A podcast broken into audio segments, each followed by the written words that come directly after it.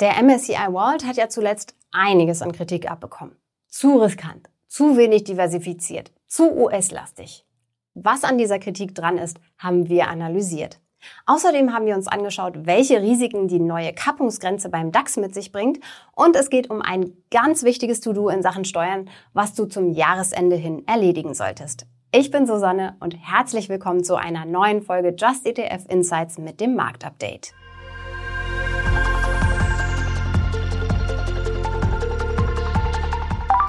Bevor es losgeht, habe ich eine wichtige Info für dich. Denn wir haben Gerd Kommer, Andreas Beck, Fortuna Lista und viele weitere Experten zu uns eingeladen. Am 5. Januar steigt unser Live-Event. Da sprechen wir mit den klügsten Köpfen der Finanzszene darüber, was das neue Jahr so bringt und was du beim Investieren 2024 beachten solltest. Und natürlich kannst du ihnen auch deine Fragen stellen. Alle Infos zum Event findest du auch auf unserer Landingpage. Die habe ich dir in der Beschreibung verlinkt. Dort kannst du dich auch registrieren, damit du es auf keinen Fall verpasst. Wir freuen uns auf dich. Ich habe eine gute Nachricht. Die Jahresendrallye hat endlich angefangen. Befeuert wurde sie von der überraschend guten Inflationsrate in den USA. Die lag im Oktober bei 3,2 Prozent. Das ist weniger, als Experten erwartet hatten. Ähnlich sieht es auch zum Beispiel in Großbritannien und Europa aus. Es scheint also, dass es den Notenbanken gelungen ist, die Inflation zu bekämpfen. Weitere Zinserhöhungen sind also vielleicht nicht mehr nötig. Dieser Hoffnungsschimmer hat schon gereicht, um den Börsen einigen Schub zu geben. Nachdem unsere Karte im letzten Monat praktisch komplett rot war, ist sie jetzt ziemlich grün. Der November lief sogar so gut, dass zwei Kandidaten zu den Flop 5 gehören, obwohl sie ein leichtes Wachstum hatten, nämlich Singapur und die Türkei. Schwierig ist die Situation weiterhin für China. Das Land kommt einfach nicht aus der Krise heraus.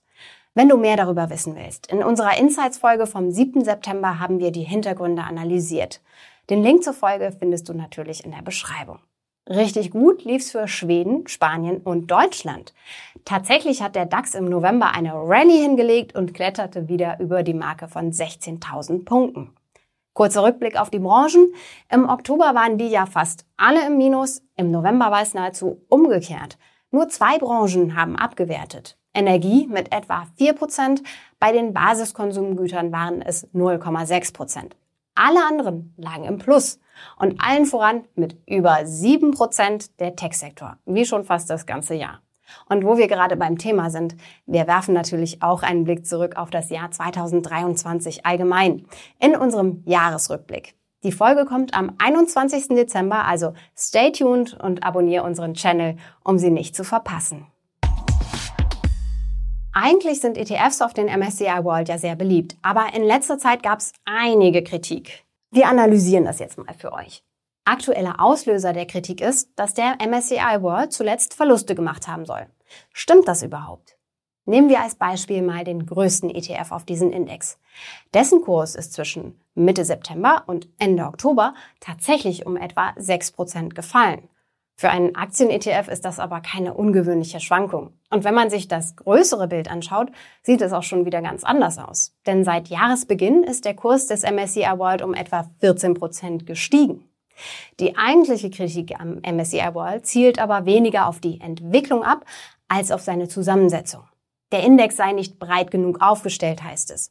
Vor allem der hohe US-Anteil wird bemängelt. Diese Kritik ist übrigens nicht neu, sondern kommt immer mal wieder auf.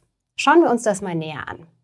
Der Index enthält rund 1500 Unternehmen. Das ist schon ziemlich viel. Zum Vergleich, der DAX beinhaltet nur 40 Unternehmen. Beim S&P 500 sind es, wie der Name schon sagt, 500. Aber es kommt nicht nur darauf an, möglichst viele Titel im Depot zu haben. Das wird deutlich, wenn du den MSCI World mit dem FTSE Developed Index vergleichst. Der investiert in die gleichen Regionen, enthält aber 2100 Titel, also etwa 600 mehr als der MSCI World. Trotzdem unterscheidet sich die Performance der beiden Indizes kaum voneinander. Woran das liegt? In beiden Indizes machen dieselben Großkonzerne einen großen Teil aus und haben damit einen entscheidenden Einfluss auf die Performance. Und andersrum gilt, die kleinsten 500 Unternehmen machen in einem globalen Weltindex oft weniger als 10 Prozent aus und beeinflussen die Wertentwicklung deshalb relativ wenig. Darum bringt die reine Erhöhung der Titelanzahl ab einem bestimmten Punkt keinen Vorteil mehr. Ob ein ETF breit diversifiziert ist, hängt neben der Titelanzahl auch davon ab, welche Branchen und Regionen er abdeckt. Und da muss man sagen, obwohl der Name MSCI World anderes vermuten lässt, sind nicht alle Länder der Welt enthalten, sondern nur 23 Industrieländer, darunter Kanada, Australien, Singapur und Israel. Wenn du auch in Unternehmen in Schwellenländern investieren willst, reicht der MSCI World also nicht. Du kannst beispielsweise zusätzlich einen Emerging Markets ETF ins Portfolio holen oder stattdessen den MSCI Acqui oder den FTSE All World auswählen. Diese beiden Indizes beinhalten auch die Schwellenländer. In den letzten Jahren war die Entwicklung dieser Region ein wenig schlechter, weshalb MSCI Acqui und FTSE All World etwas schlechter performt haben als der reine Industrieländer-ETF. Aber grundsätzlich ist die Entwicklung der drei Indizes sehr ähnlich. Wie sieht es nun mit dem US-Anteil aus? Der ist tatsächlich ziemlich groß. Er macht mehr als zwei Drittel aus, genauer gesagt rund 70 Prozent. Vor etwa zehn Jahren lag er übrigens nur bei 50 Prozent. Der Grund für dieses Wachstum ist, dass sich US-Konzerne in den letzten Jahren sehr gut entwickelt haben, insbesondere einzelne Unternehmen aus dem Tech-Bereich. Das zeigt auch ein Blick in die Top 10. Hier sind nur US-Unternehmen wie Apple, Microsoft und Amazon zu finden. Diese Einzelwerte haben wesentlich zur Entwicklung des MSCI World beigetragen. Das klingt tatsächlich alles erstmal nach einem Klumpenrisiko. Aber diese Unternehmen haben zwar ihren Sitz in den USA, sind aber internationale Konzerne. Sie produzieren und verkaufen also auf der ganzen Welt. Letztlich investierst du über sie mittelbar, also trotzdem weltweit. Grundsätzlich gilt, der MSCI World bildet immer noch eine gute Basis für deinen Vermögensaufbau mit ETFs. Wichtig ist, dass du langfristig investiert bist und Schwankungen aussitzen kannst. Wenn du trotzdem das Gefühl hast, dass ein zu großes Klumpenrisiko besteht, hast du gute Alternativen. Zum Beispiel, indem du zusätzlich in Regionen-ETFs investierst.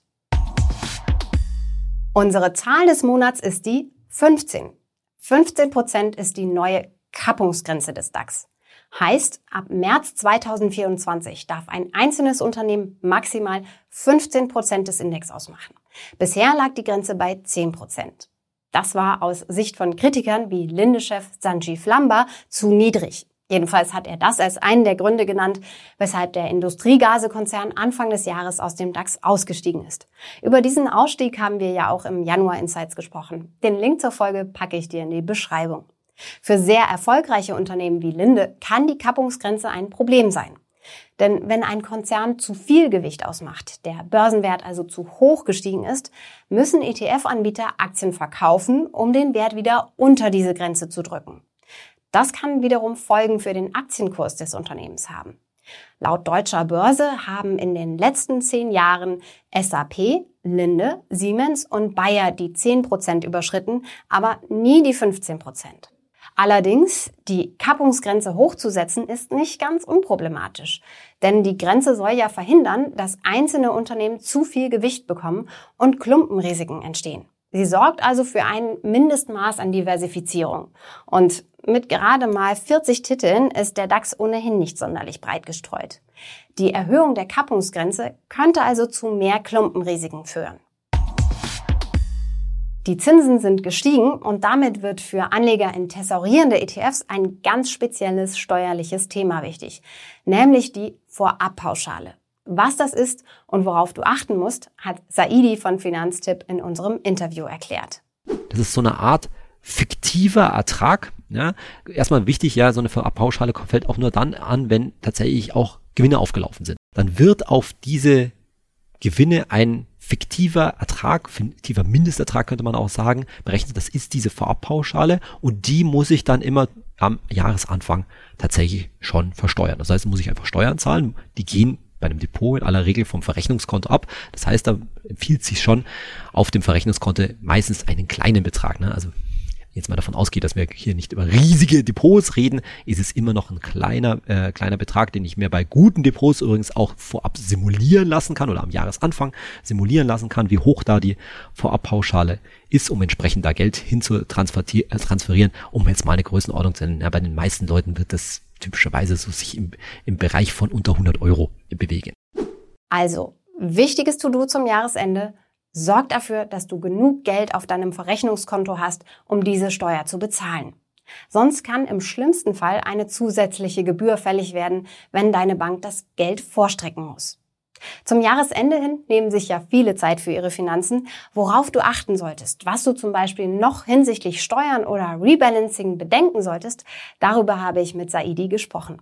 Den Link zum Interview findest du in der Beschreibung.